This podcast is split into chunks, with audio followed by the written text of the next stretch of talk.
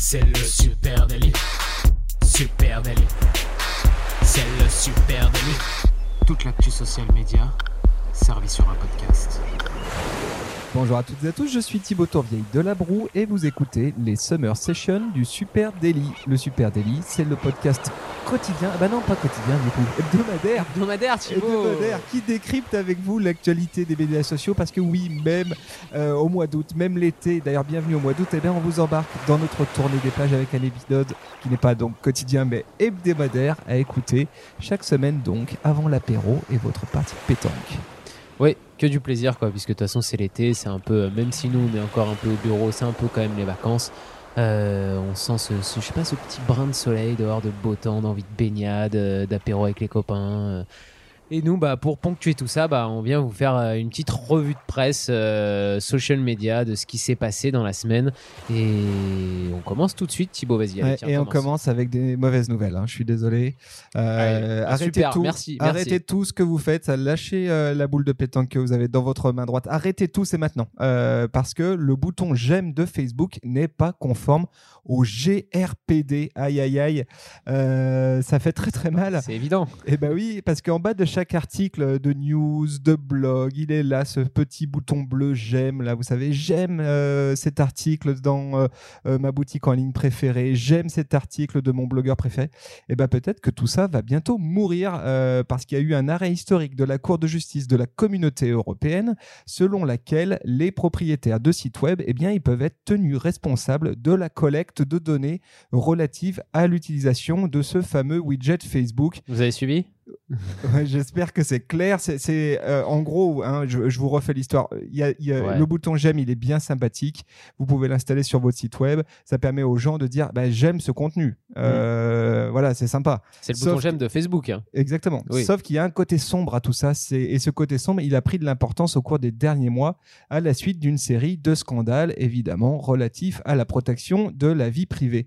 Euh, il y avait à l'époque un certain nombre, à l'époque je dis ça, c'était il y a quelques semaines, un certain nombre d'analystes qui ont souligné que sa fonction principale, eh ben, elle n'est pas de, euh, juste de dire euh, j'aime ce contenu, mais plutôt de traquer des personnes et de permettre la collecte de données au-delà des produits de Facebook.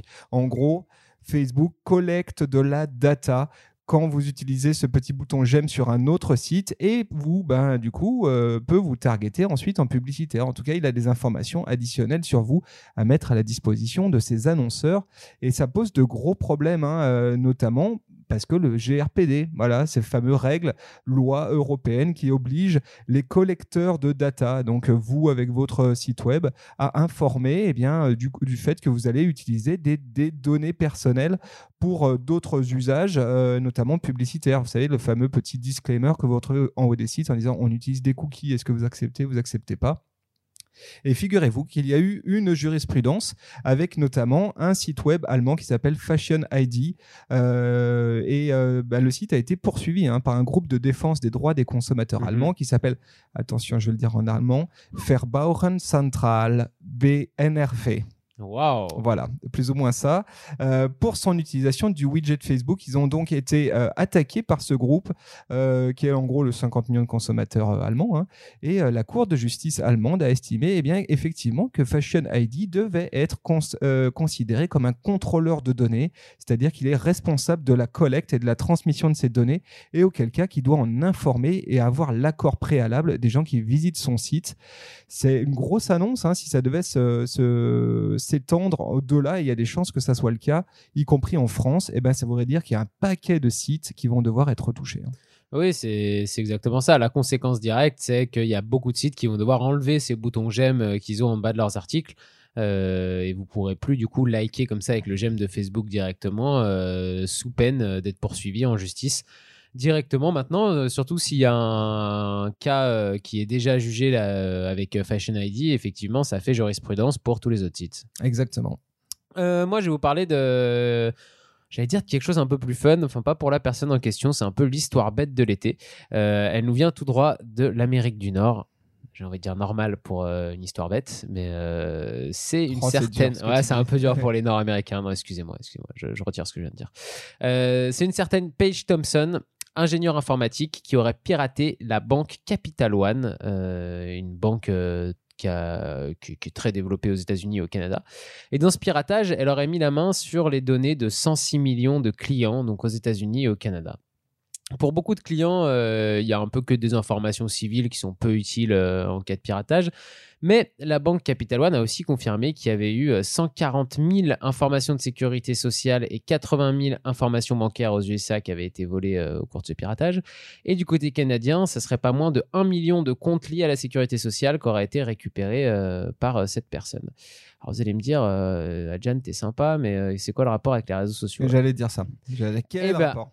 Le FBI, figurez-vous qu'ils ont très rapidement arrêté euh, Paige Thompson, donc suspectée de ce vol, à cause de ce qu'elle y a fait sur les réseaux sociaux. En effet, est- était sur euh, Twitter, Slake et Meetup.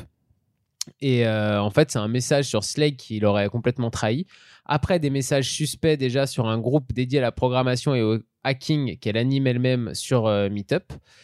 Et euh, elle aurait même fini avec un petit tweet où elle se vantait de- du piratage. Et bah, ça a fini par convaincre le FBI que c'était bien elle la, la coupable. Elle a été arrêtée. C'est la suspect numéro un. Bon, il n'y a pas encore eu de, de procès et l'enquête est encore à finir. Mais a priori, euh, tout pointe vers elle. Donc là, il y a un bon conseil à donner ne jamais se vanter euh, sur les réseaux sociaux d'un crime qu'on vient de commettre. Donc euh, elle risque aujourd'hui 250 000 dollars d'amende et 5 ans de prison. Et j'allais aller dans ton sens en passant un message à tous mes amis criminels. Attention aux réseaux sociaux, c'est dangereux. Ouais, donc la famille Chélil, si vous nous écoutez, Attention, attention à ce que tu fais avec le nom de ma famille. Euh, eh ben, qu'est-ce qu'elle aurait pu faire avec les sous qu'elle a dérobés? Eh ben, elle aurait pu peut-être faire des donations, des dons, et elle aurait pu pour ça passer par Instagram, parce qu'Instagram Wow, quelle transition. lance le sticker donation pour les stories. Ça vient de sortir, les amis. Ça c'est déployé en ce moment même en France. hein. ça y est, moi j'ai fait le test tout à l'heure, ça marche. Euh, donc, euh, ce sticker donation que tu peux installer sur tes stories, c'est assez cool. hein. ça offre la possibilité eh bien, euh, aux utilisateurs de soutenir des associations qui leur tiennent à cœur.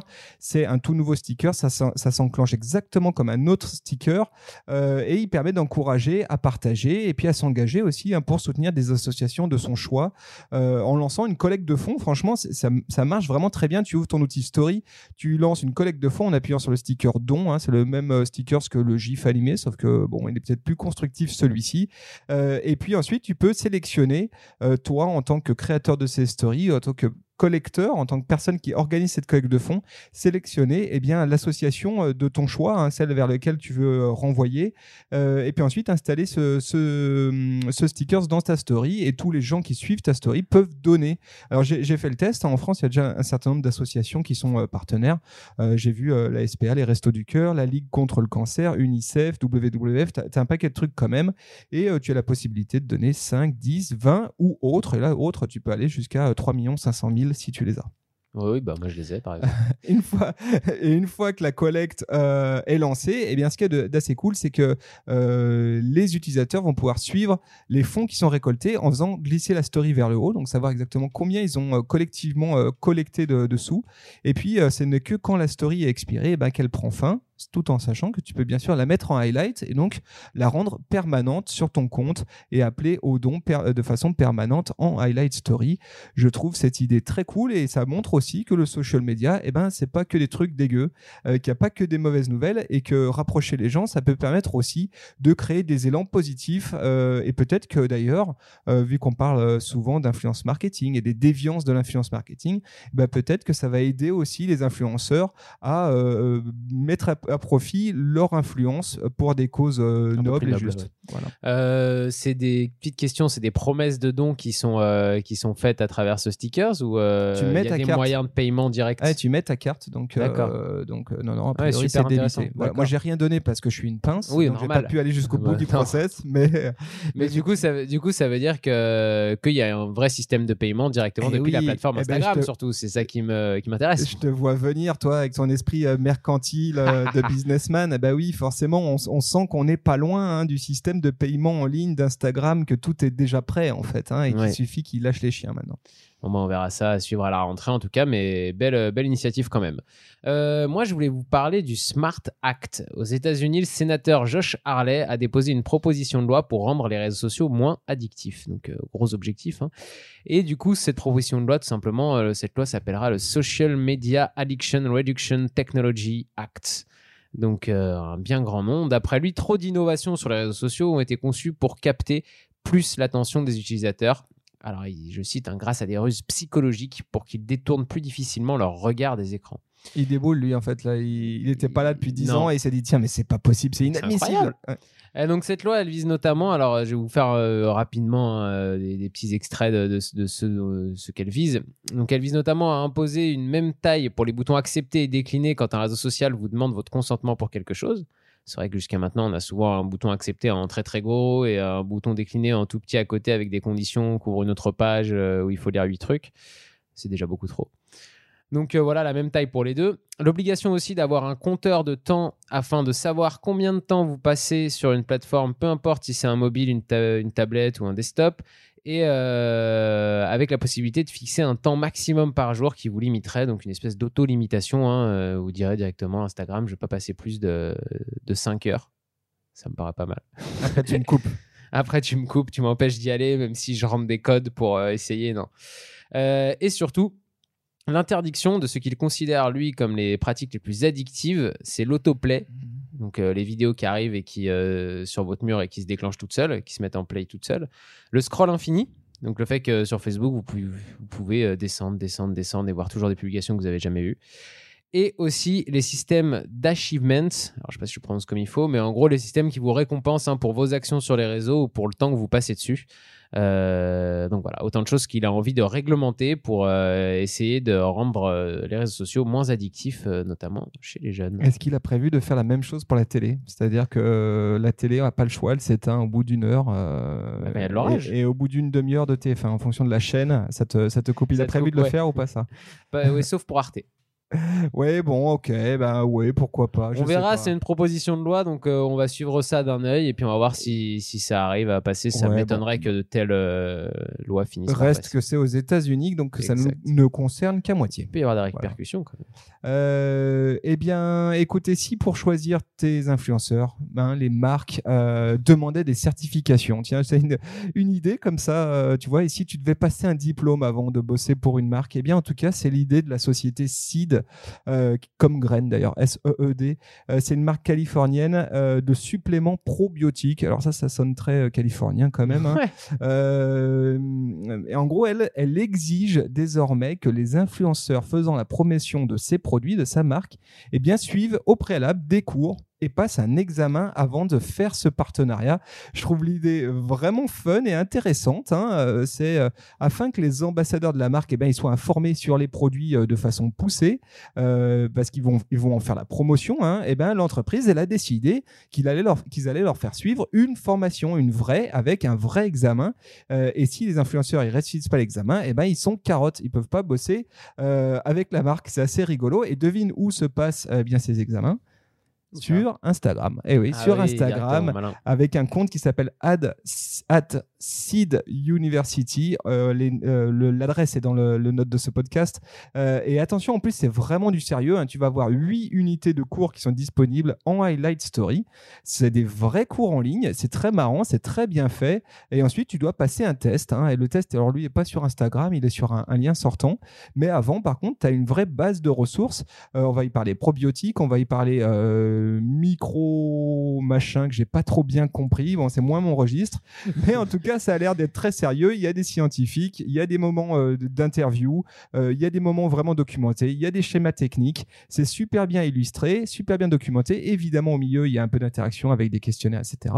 Ça m'a donné pas mal d'idées en fait sur d'autres euh, registres. Je me dis, putain, c'est quand même vachement cool et appliqué à d'autres choses. Par exemple, effectivement, pourquoi pas au milieu universitaire, pourquoi pas au monde de la, euh, la, la muséo, pourquoi pas même en tant que marque. je trouve que l'initiative là est un peu jusqu'au mais elle est bonne. Bah, justement, ce que j'allais dire, j'allais dire en tant que marque, euh, je trouve ça hyper intéressant justement d'avoir cette vision un peu jusqu'au boutiste parce que cette page qu'ils ont créée, euh, Seed University, euh, ça va être euh, une excuse au final. euh, bien sûr que c'est pour former des influenceurs et ça permet non seulement d'avoir des influenceurs de qualité qui vont parler correctement de vos produits, mais ça permet aussi d'avoir une excuse pour avoir une page sur les réseaux sociaux qui fait parler d'elle et qui va être peut-être plus technique, avec plus d'explications sur les produits, qui va permettre de rentrer plus dans le détail que ce que ferait une marque de manière classique sur ses propres réseaux où là, euh, bah, ça peut vite être boring de, de, de faire ça. Quoi. Et du coup, avoir une deuxième page explicative avec plus de détails euh, qui est différenciante, ça peut être intéressant. Ouais, c'est très malin et c'est très bien fait. Et vraiment, si tu vas au bout des 8 unités, c'est long, hein, je pense, que tu en as pour plusieurs jours. hein, c'est un vrai taf. hein. donc, euh, marrant. Allez voir, allez jeter un coup d'œil là-dessus. Je trouve que c'est, enfin, moi, Ouais, c'est cool. personnellement, c'est la première fois que je vois ça. Euh, pour terminer, je vais vous parler de, de messagerie privée, puisqu'on sait que euh, la messagerie privée, c'est peut-être l'avenir The future is private. exactement, du réseau social. Donc, euh, je vais vous parler de WhatsApp et de Telegram, parce que c'est des messageries qui sont réputées pour euh, être des messageries sécurisées. Donc ainsi, sur ces messageries, vous allez euh, envoyer des messages à vos interlocuteurs et ces messages seront chiffrés de bout en bout et normalement ne peuvent être lus que par vous et votre interlocuteur. Donc impossible de hacker vos conversations. Pourtant, euh, il Il existerait toujours apparemment, et oui, d'après euh, une étude qui a été faite par euh, une marque euh, d'antivirus, bien sûr, hein, euh, une, deux grosses failles dans ces systèmes. Alors, sur WhatsApp, pour WhatsApp, ça se passe sur Android avec une faille qui existe par défaut, tout simplement. WhatsApp sauvegarde vos historiques dans un stockage externe de l'appareil et en fait, c'est à travers ce stockage externe que des hackers pourraient facilement récupérer vos informations. Donc, euh, petit conseil euh, pour euh, avoir des conversations plus safe, allez désactiver une option dans WhatsApp qui s'appelle visibilité des médias et ça empêche justement ce stockage sur une zone externe. Et du côté de Telegram, la faille existe seulement si vous avez activé la fonctionnalité Save to Gallery. Et là, du coup, pareil, en fait, euh, c'est un peu le même principe. Il faut aller désactiver, désactiver cette fonctionnalité-là pour euh, vous faire euh, pirater un peu plus difficilement, en tout cas. Voilà, vous avez remarqué, hein, euh, Monsieur Shelley aujourd'hui vous donne les conseils spécial mauvais garçon. Euh, Ouais, ne pas se vanter quand on a commis un crime et ensuite utiliser comment utiliser votre messagerie euh, privée pour préparer des mauvais coups. Voilà. Exactement. Moi, je vous donne tous les, tous les conseils pour, euh, Pour monter réussir un votre business, euh, mais noir, quoi. Ouais. Euh, Google a déjà annoncé hein, sur, euh, que sur son prochain Android, Android Q, une fonctionnalité permettrait d'avoir une zone de stockage spécifique pour chaque application afin d'éviter justement ce genre de, de choses. Donc voilà, euh, je vous ai mis un petit lien si vous voulez en savoir plus euh, sur ces questions-là et pouvoir monter le casse de l'année. Voilà, n'hésitez pas si vous avez des questions techniques. hein, quel armement, euh, comment monter une équipe, euh, quel véhicule hein, pour Quelle vous voiture extraire. bélier le- Voilà, Monsieur Shelley pourra répondre à toutes vos questions. On espère que cette session du, de cette summer session du Super Daily Oui. vous aura plu. N'oubliez pas, les amis, envoyez-nous vos cartes postales ou si c'est pas des cartes postales, au moins vos photos de vacances On sur les Insta- affiche au bureau sur les murs. hein. at Supernative sur Instagram, sur Twitter, sur LinkedIn, sur Facebook. Ça nous ferait très plaisir eh bien, de voir où vous êtes partis en vacances et où potentiellement vous nous avez écoutés. Euh, Nous, on se retrouve la semaine prochaine sur euh, la plage municipale de Dunkerque. Et, euh, Venez nombreux. euh, avec, on l'espère, beaucoup de soleil. Venez nombreux. Vous pouvez toujours, comme disait Thibaut, hein, nous poser des questions à Supernatif sur nos plateformes, nos réseaux. Facebook, Instagram, Twitter ou LinkedIn. Et puis, euh, parler de ce podcast à un ami et allez nous laisser un petit commentaire. Merci à vous tous. Salut Allez, ciao, ciao